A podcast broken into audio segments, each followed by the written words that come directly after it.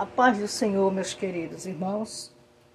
Hoje, o minuto de reflexão está contido no livro de Marcos, no seu capítulo 10, no seu verso 14, parte C, que nos diz: Deixe que os meninos venham a mim, não os impeça.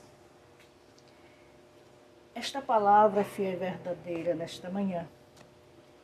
Sabemos que, como se trata do Dia das Crianças, uma infância de uma criança é uma fase muito bonita e boa, talvez a melhor da vida, apesar de os assuntos bíblicos parecerem complexos. Mas toda criança pode aprender mais sobre o reino de Deus. Sabemos que, para Deus, toda criança é especial. Vemos aqui alguns versículos, como Deuteronômio do seu capítulo 6, do seu verso 6 ao 7, diz que os pais têm que falar assentado às suas crianças em sua casa.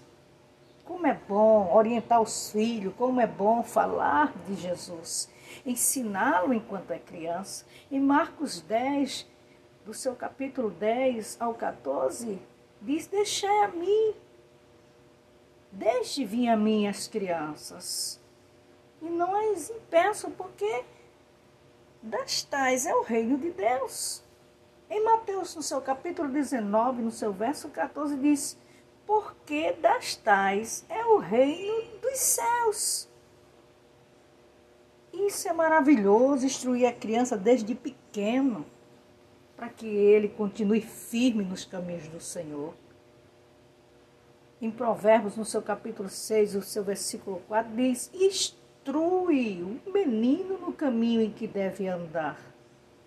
Em Provérbios, no seu capítulo 20, versículo 11, diz assim: Até que a criança é, se mostre o que é por suas ações.